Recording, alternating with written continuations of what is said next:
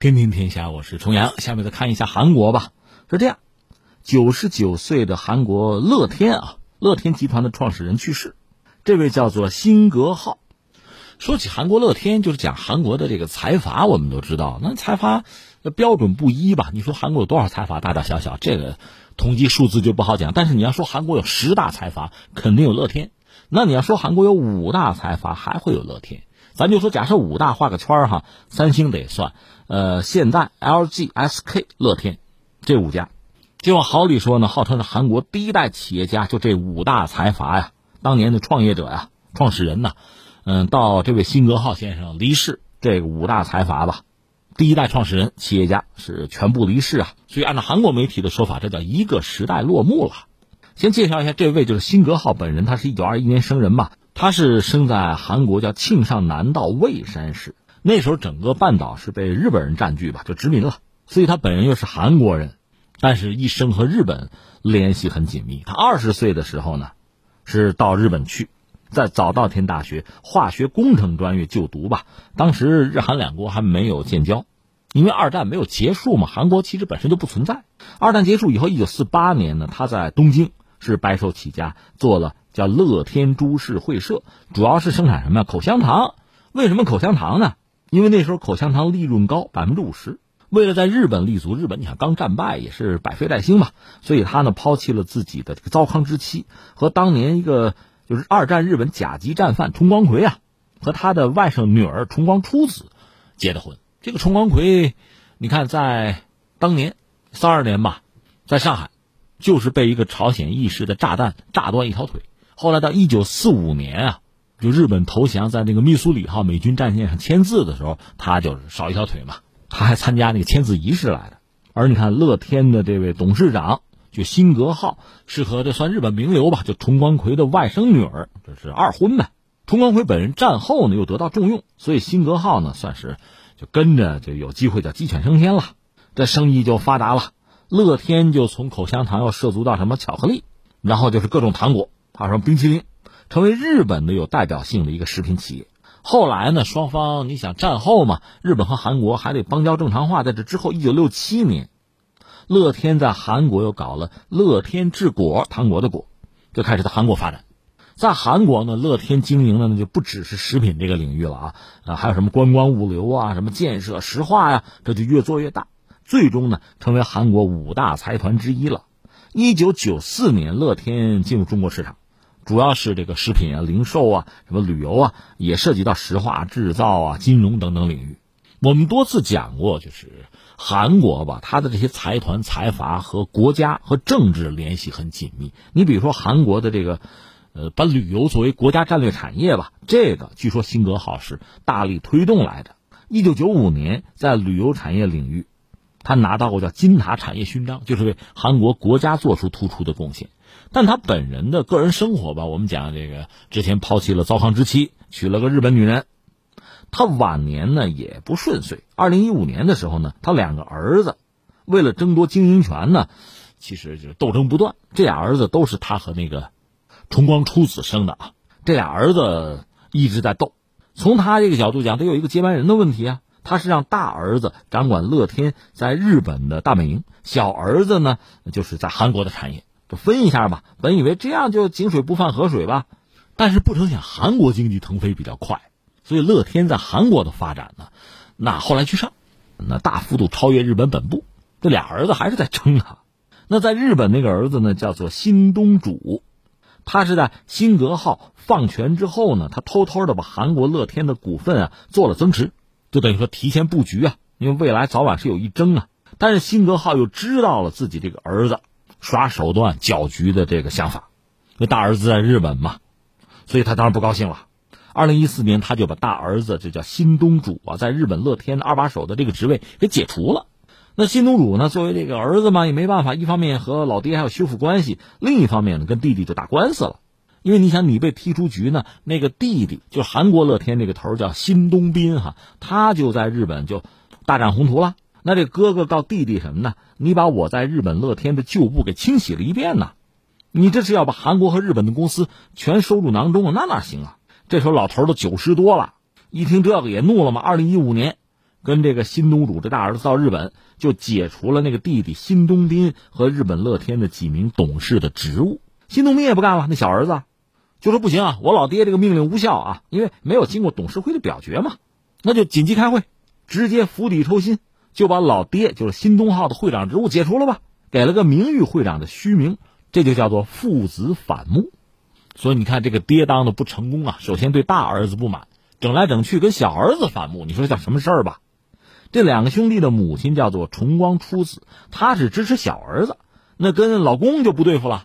所以你看这一家分两半啊，丈夫跟大儿子是一半，媳妇儿跟小儿子是一边，这就搞吧闹吧。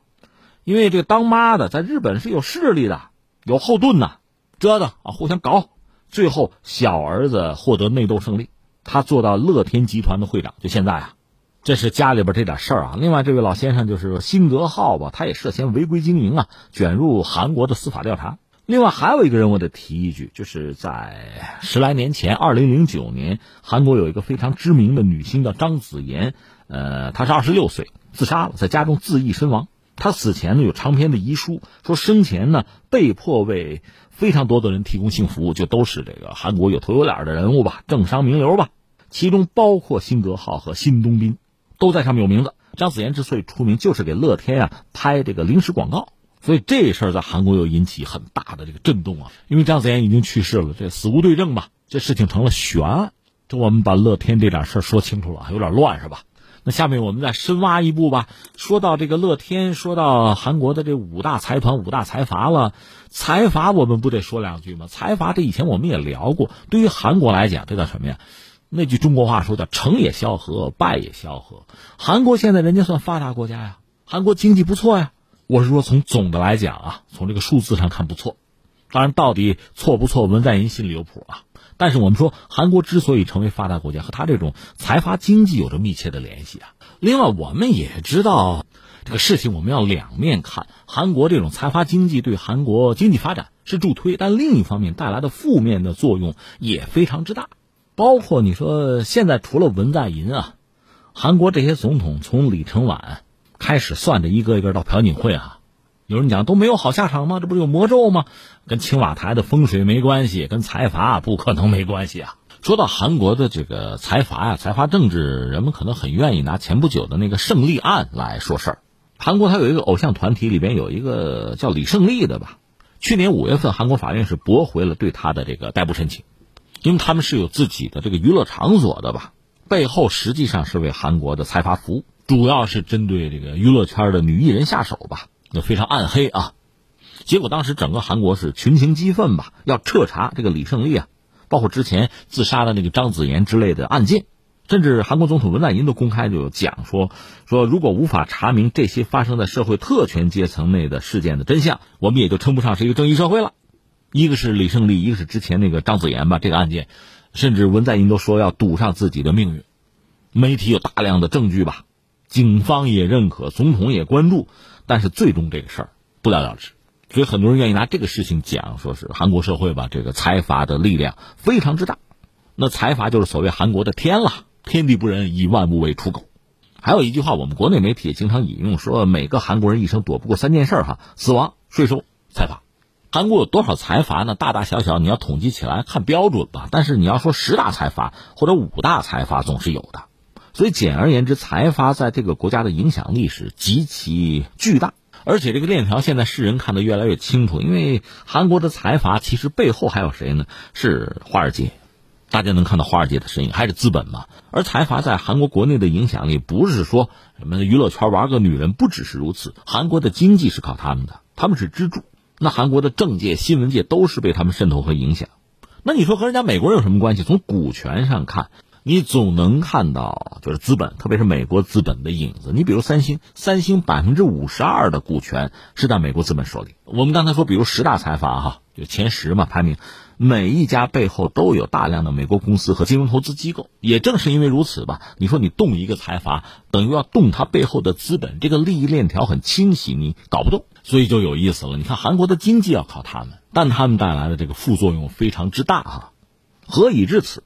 话说当年朝鲜半岛是被日本殖民，到了二战结束，日本投降，朝鲜和韩国就是分别建国吧。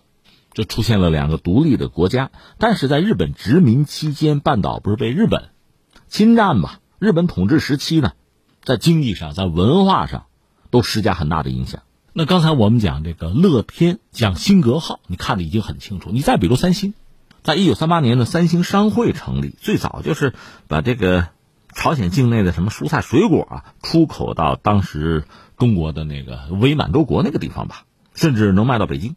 后来又卖面粉啊、糖啊。到了一九四五年，这个国家独立吧，但是韩国经济相当凋零，社会动荡。三星呢？成了新时代的这个新政府发展的宠儿吧，它是借助日本留下的那些资源，逐渐发展起来。到了一九五零年，朝鲜战争爆发，韩国经济呢当然完全弱不禁风啊。就说三星，大部分资产在这时候也就损失掉了，基本上要破产。到了六十年代后期，韩国呢开始谋求自己经济发展的这个途径吧。一个典型的人物就是朴槿惠他爸爸朴正熙啊。他是军人政变的方式，其实他他有一个日本名字叫青木正雄啊，他在日本的士官学校毕业的嘛。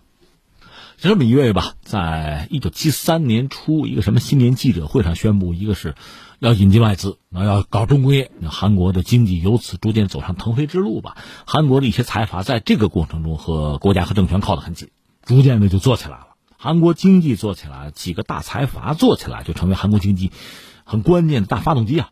但是你看，由此出现一个很有意思的格局。咱们现在看，一个是韩国的财阀掌握韩国经济的命脉，另外对韩国很多领域会有影响。但另一方面呢，这个朴正熙本人他算是军政府吧，什么威权人物啊、强势人物、强人啊。后来他是被刺杀的，再后来是全斗焕上台，那也是一个军人出身吧。再之后，韩国就爆发民主运动，像什么这个金永三啊、金大中这些人，最终成为民选总统吧。这韩国所谓的民主化，但是民主化带来另一个麻烦是什么呢？就是这些财阀政治，原来的那个克性能约束他们的那个军政府可就没了。那谁来约束财阀呢？没人能约束了。那也正是在这个过程中，韩国的经济高速发展，韩国的财阀背后逐渐出现了华尔街的身影。你想这些词儿啊，什么股份啊、掌控啊，就这些东西。后来到了一九九七九八年金融危机的时候。那韩国经济就很惨，韩国经济惨，说到底就是这些财阀惨嘛。这个时候有两件事，一个是韩国国内就上至总统，下至民众，不是自己捐钱吗？保自己的企业，保自己的经济吗？但你想一想，因为韩国经济是财阀经济嘛，你保的就是财阀嘛。那他们赢了，韩国的民众赢了，就等于财阀赢了嘛。那么这个格局到现在其实没有根本性的改变吧？在历史上，我们说像这个军政府这帮人。有枪嘛，有权利嘛，能够对财阀形成某种约束。但是完了，那个时代已经过去了。那你说，在这个所谓民选总统的阶段，有没有和财阀去博弈，想挑战财阀权威的？有啊，卢武铉是个典型的例子。但是最后他身败名裂，最后他是自杀了，自尽了。那现在的文在寅呢，曾经是他的朋友和助手吧，算是为他报仇了，伸冤了。就是把李明博也送到监狱里去了。这个韩国人很多人还是觉得他是个爷们儿啊。但问题在于文在寅做完总统之后又会怎样？等待他的命运又如何？这我们扯回来啊，就是现在韩国所谓五大财团、五大财阀创始人都已离世。这些人不管怎么说哈啊，辛苦打拼，和韩国经济腾飞，和韩国政治啊一系列的政治人物啊联系是很紧密的。而到他们的下一代。他们身上那些原有的，毕竟和这个国家和这个民族多多少少还算有的那些联络，可就更疏离了。那么接下来等待韩国，等待韩国经济的是什么呢？拭目以待吧。